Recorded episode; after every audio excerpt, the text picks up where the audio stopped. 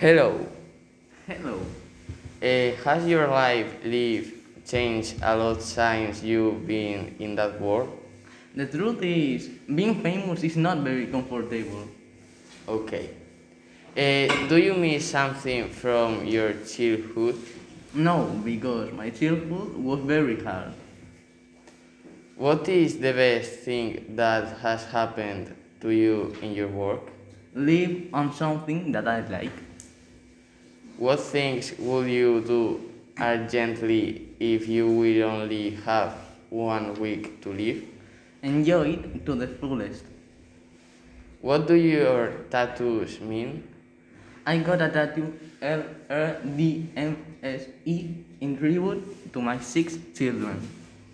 Uh, what is the most rewarding job you have ever done? Work as a model. Do you have an idol or person that inspires you? I was inspired by Marilyn Monroe.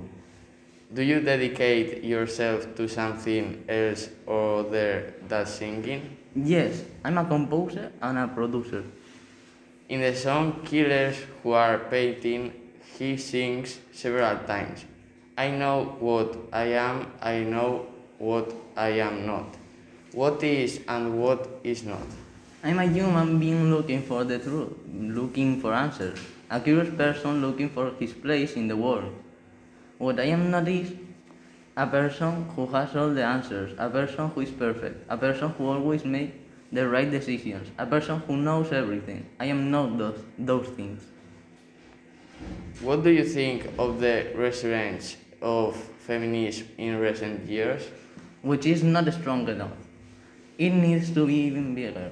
It needs to be older. More voices are needed to support women, to encourage women to be entrepreneurial, to be more political, and to speak up, take, to take action, to support other women. Yes, more is needed.